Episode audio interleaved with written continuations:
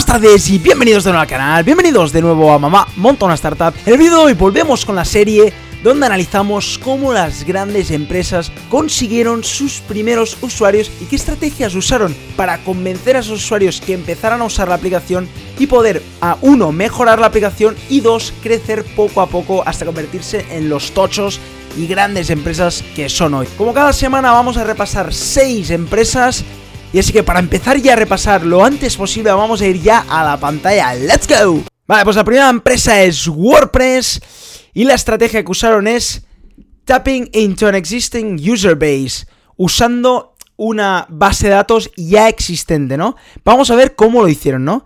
Dice que en 2003 no había muchas opciones para construir un blog. Había una que se llama B2 Cafelog, que era una herramienta que se utilizaba mucho por desarrolladores, pero decidieron pararla, decidieron dejar de usarla y cerrar la aplicación, ¿no? Los grandes emprendedores Matt Mullenbeck y Mike Little, que son los fundadores de WordPress, vieron que habían cerrado y decidieron coger esa aplicación y mejorarla un poquito, añadiéndole cosas que ellos creían que le faltaban a esta aplicación para así mejorarla y hacer la herramienta la misma pero mejorada, ¿no? ¿Y qué hicieron cuando hicieron esto? Llamaron a los usuarios que tenía B2 Cafelog explicándoles pues que habían hecho una nueva herramienta que era la misma pero muy mejorada, ¿no? Con estas funcionalidades extras. ¿Qué pasó? Que todos los usuarios empezaron a usar WordPress y así es como empezaron a crecer poco a poco y pasando toda la base de datos de B2 Cafelog a WordPress, ¿no? Y una cosa buena de WordPress que muchos ya lo habréis visto, porque habéis visto muchas webs o muchos blogs hechos con WordPress, es que WordPress en los blogs sale que está hecho por WordPress. ¿Qué pasa? Que mucha gente que seguía blogs empezó a darse cuenta de esto y empezó a ver que existía esta herramienta llamada WordPress. Y así se viralizó y empezó a crecer muchísimo más rápido. La gente se empezó a suscribir a WordPress y a empezar sus propios blogs. Así que usando una base de datos o un producto ya existente y llamando, o sea, robando básicamente, que aunque estuviera cerrada, pero estos usuarios y mejorando ese producto, ¿no? Así es como empezó WordPress. Vamos a ver la segunda empresa que es Alibaba, el e-commerce más grande de Asia, en este caso de China, fundada por Jack Ma. Es la mayor amenaza, yo creo, de Amazon ahora mismo. Vamos a ver cómo empezó, cómo consiguieron sus primeros usuarios, es decir, del tocho, de la impresión que es ahora Alibaba, cómo consiguieron a esos tres primeros usuarios, ¿no? Nos pone aquí que la estrategia es call calling, llamadas a puerta fría, y temuing on location, sobre todo especializándose en localización. Dice que obviamente Jack Ma descubrió que el Internet iba a revolucionar todo esto, y es cuando empezó a ver que mm, había un misfit entre el offline y el online. Entonces decidió crear esta plataforma para hacer ventas online, hacer básicamente crear el e-commerce, ¿no? Que como hoy lo conocemos. Dice que cogió unos amigos de la universidad y empezó a hacer un equipo y funcionó súper bien, ¿no? Para construir el marketplace de Alibaba, ¿no? Dice que los primeros usuarios de Alibaba básicamente eran empresas, fábricas de alrededor de donde estaban ellos, que ellos les llamaban, iban ellos ahí, el equipo, sus compañeros de universidad, a explicarles cómo funcionaba la plataforma, cómo subir productos, qué, era esta nueva plataforma, es decir, iban ellos a la fábrica. No la fábrica descubría esta herramienta, sino ellos les iban a la fábrica a explicarle cómo iba la herramienta, les subían los productos, hacían todo manual básicamente, ¿no? Dice que aquí es donde empezaron, obviamente, a crecer, porque empezaron a tener muchas fábricas y muchos productos, pero además es una gran época porque empezaron a ver todos los fallos que tenía la plataforma, ¿no? Y ahí es cuando empezaron a ver cómo mejorarla para crear eh, la gran plataforma que es a día de hoy, ¿no? Si os fijáis, puerta fría y haciendo casi todo manual, ¿eh? es como empezaron. Como vimos en el artículo de Paul Graham, haz cosas que no escalen y si tienes que empezar manual, empieza manual para darte cuenta de uno, de fallos y dos, para empezar a, relacionarte con clientes, ¿no? Pues así es como empezó el tochaco que es hoy Alibaba, ¿no? Con amigos de la universidad y llamando a fábricas, ¿no? O sea, espectacular. Vamos a ver, la tercera empresa es Product Hunt, que además es protagonista del canal en, la serie que hacemos de probando productos de Product Hunt una vez al mes, más o menos. Nos pone aquí que Ryan Hoover, la estrategia que hizo es word of mouth y newsletters. Vamos a ver cómo empezó. Pero además hicimos una serie de cómo usar MailChimp para hacer tu newsletter. Porque nos pone que Ryan Hoover empezó haciendo una newsletter donde ponía los productos que él descubría de nuevas tecnologías, ya que creo que él estaba así que bastante metido en tecnología y le gustaba mucho estar en Silicon Valley y hablar de tecnología, y empezó esta newsletter poniendo productos que él descubría de tecnología, ¿no? Dice que cuando creó esta, esta newsletter, empezó a llamar a sus amigos y la gente alrededor suyo y empezó a, a enseñarle esta newsletter y la gente se empezó a suscribir, ¿no? Y le gustaba esta newsletter, ¿no? Dice que cuando vio que la gente sí que le gustaba, decidió que la gente pudiera enviarle links a nuevos productos, porque claro, él llegaba a un cierto límite, cosas que no escalan, obviamente él no podía descubrir todos los productos del mundo, llegaba a un cierto límite. Entonces lo que permitía es que le enviaran links, ¿no? Dice que esto lo petó, dice que Ryan petó y en la newsletter empezó a crecer a lo loco, ¿no? Y entonces es cuando se dio cuenta que ya había una comunidad online que estaba dispuesta a ver productos y es cuando decidió aprender a programar. Es decir, no decidió pagar a un programador, no, no, no. Decidió aprender a programar en Ruby on Rails hizo de la newsletter, la comunidad que había creado, la pasó a la plataforma que hoy llamamos Produjan, donde podemos ver los nuevos productos, los nuevos cursos, los nuevos libros más, más innovadores de tecnología.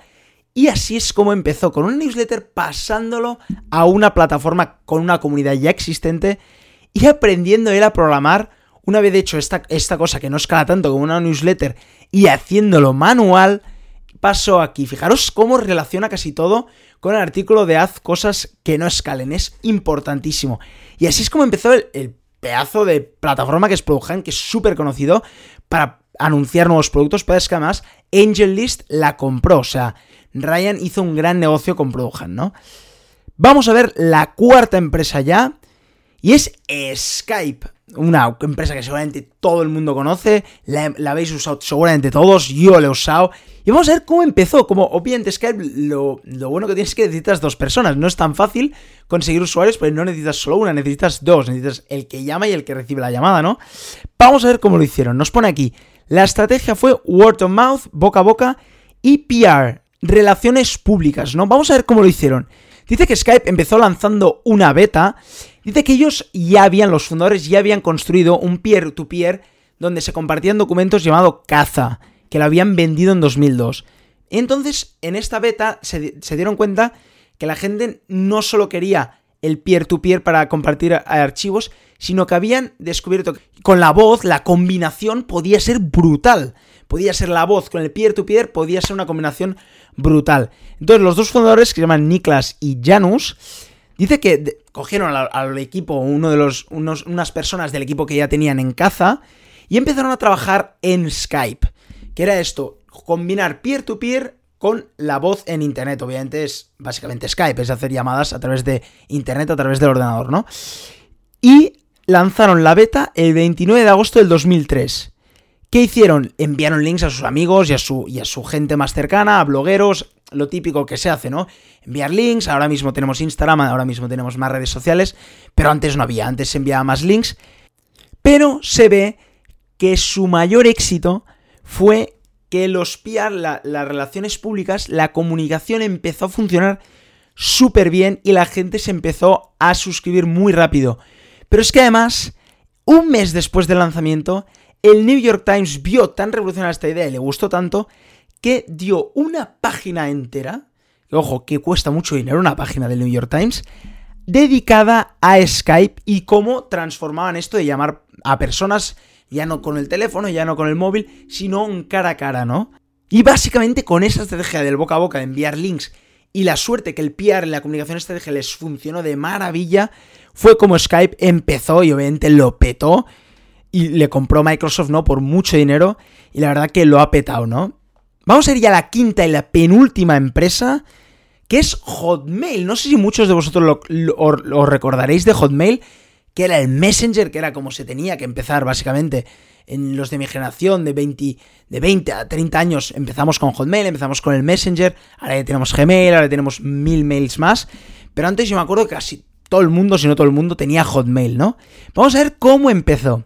Nos pone aquí que la, estrategia fue relaciones públicas y construido con viralidad. Vamos a ver cómo hicieron esto de la viralidad.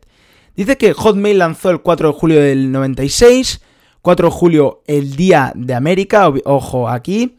Dice que justo después de recibir el dinero el 14 de febrero, dice que los fundadores contrataron a una empresa de relaciones públicas top para que hicieran un lanzamiento masivo. Es verdad que hemos hablado muchas veces de que no tienes que hacer un lanzamiento masivo, pero en este caso los de Hotmail sí que quisieron hacerlo. Quisieron hacer un lanzamiento masivo, ¿no? Eh, hablaron con muchos periodistas del producto y a las primeras semanas empezaron a crecer gracias a que muchos periodistas hablaron. Pero como hicieron que escalara más y se fuera viral, no fue por el PR y el gran lanzamiento. Y, yo básicamente no me acuerdo del lanzamiento y seguramente el que estás viendo tú este vídeo tampoco te acordarás. Bueno, básicamente, no sé que estés en Estados Unidos y seas un early adopter bueno, que sepas todos los lanzamientos de productos, pero seguramente no te acordarás, ¿no? Pero, ¿cómo entonces hicieron esta viralidad? Se ve que a lo WordPress, en cada mail, abajo te salía Get your free email at Hotmail consigue tu email gratis con Hotmail. Te estoy hablando de una época en, dos, 96 donde no había mail, o sea, era, bastante novedoso esto del mail. Antes habían cartas, había correo, sí que habían otras herramientas, pero era algo bastante innovador, ¿no? Y que conseguir gratis un email era bastante chocante, no era como Gmail ahora que es súper fácil y te creas 50 fakes en un segundo, sino que era bastante chocante, ¿no?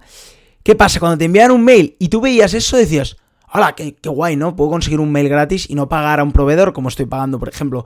Se podía pagar a Terra, se podía pagar a bastantes proveedores, Yahoo también te deja hacer mails, pero consigue gratis un Hotmail, ¿no? ¿Qué pasa? Haciendo esto, de los pocos usuarios que hicieron, aquí pone tirar queroseno al pequeño fuego, ¿no? Gracias a la PR, a la estrategia brutal que hicieron, consiguieron unos pocos usuarios, pero gracias a este pequeño truquito de poner get your free email at hotmail abajo de los mails, consiguieron la viralidad y consiguieron crecer a lo bestia. Y aquí es donde lo vais a flipar.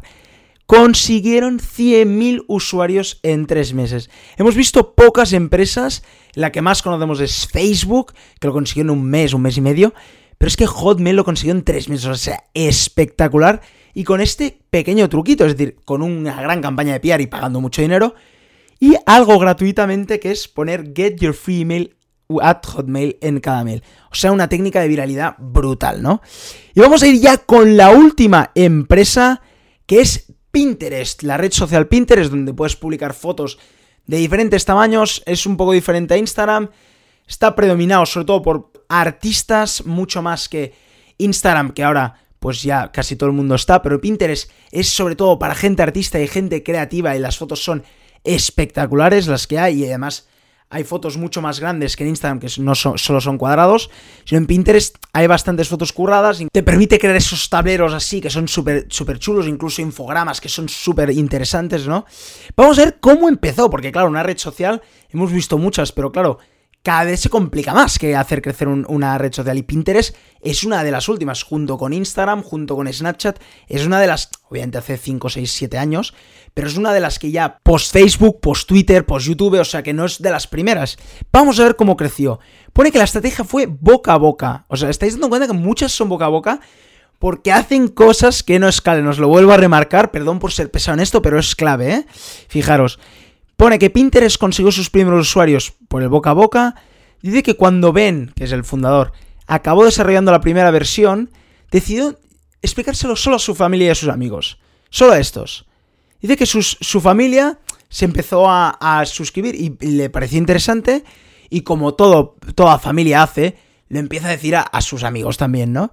Entonces se ve que muchos empezaron más usuarios a suscribirse a la plataforma, a la web, ¿no? Dice que Pinterest al principio una estrategia buenísima, que hay, hay muchas webs y muchas plataformas que lo hacen, y es clave porque es lo del premium, ¿no? Es Facebook, empezó así también, que es el An Invitation Only Platform. Solo si te invitan puedes entrar en la plataforma. En Facebook en ese caso era que solo una cierta universidad podía, en este caso es solo si te invitan.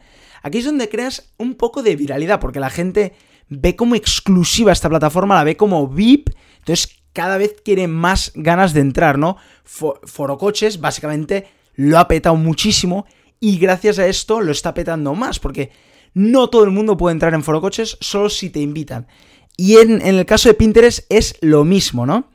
Y de que te puedes dar de alta si te, te invitaban y para después, para empezar ya a crecer a lo bestia, decidió empezar a hablar con bloggers locales y que escribieran sobre Pinterest, que participaran en la plataforma, es decir, hablar con bloggers, ¿no? Que en esa época tampoco se hablaba tanto de Instagramers, de influencers, y Pinterest es uno de los primeros que empieza a hablar con los bloggers. Y aquí inician una estrategia brutal que son los Pinterest Bloggers Events. Os estoy repitiendo que esto es 2010, 2011, 2012, no había Instagramers, no había la fiebre de los youtubers, esto es el principio de esto, ¿eh? Y Pinterest ya se dio cuenta que esto lo podía petar. Y empezó con estos eventos donde básicamente invitaba a los bloggers, a los influencers, vamos a llamarles así, de la zona para que hablaran sobre Pinterest. Dice que otra famosa historia sobre el principio, el Pinterest, es que Ben iba a esta es brutal, me ha parecido brutal cuando la he leído y creo que os quede porque es un growth hack y es una estrategia que me parece un fundador de Pinterest, un ahora que es multimillonario. Fijaros cómo empezó, para que os deis cuenta de la humildad con la que empiezan estos emprendedores. Iba a las tiendas de alrededor de su ciudad, abría los ordenadores y los iPads, pues normalmente en, las Mac Stores o en, tiendas de ordenadores o en tiendas que tenían un ordenador público, o abría Safari o abría Internet, ponía pinterest.com y se iba. Dejaba la web de pinterest.com abierta y así es como empezó a crear este crecimiento y esta viralidad, cuando ya abrió a que más gente se pudiera suscribir, ¿no? Fijaros la humildad y el trabajo, porque es ir a tiendas y empezar a abrir pinterest.com y también sobre todo el poco miedo a que, que pensan de mí, ¿no? Que es brutal este, ¿no? A mí me encanta, me ha parecido fantástico. Pero fijaros el growth hack de ir a tiendas, poner pinterest.com y que el siguiente que vea, vea qué es esta web, ¿no? Porque claro, si hables Google, si abres Facebook, todo el mundo sabría lo que es. Pero si abres Pinterest, que es algo nuevo, la gente pensará, ¿qué es esto, no? Y como ya le suene, dirá, hostia, yo me tengo que suscribir. Pero a lo mejor es solo que te inviten, por lo tanto pensarás que es aún más exclusivo. Fijaros la estrategia que tenía en la cabeza Ben Qué brutalísima, ¿no? Me, ha parecido genial esto de abrir internet la web, ¿no? Para dar más awareness y que las tiendas y que la gente que pasara se diera cuenta, ¿no? Bueno, pues hasta aquí el vídeo de hoy. Espero que os haya gustado, espero que esta serie os esté encantando. Ya solo queda, este es el penúltimo episodio, solo quedan 6 empresas en esta web. Voy a intentar buscar otras webs, pero de momento solo me queda este y otro episodio más. Espero que os esté encantando la serie y que os haya encantado la serie. Si es así, por favor, darle un buen like y acordaros de suscribiros a mi canal. Y como cada día, nos vemos mañana con otro vídeo. ¡Chao!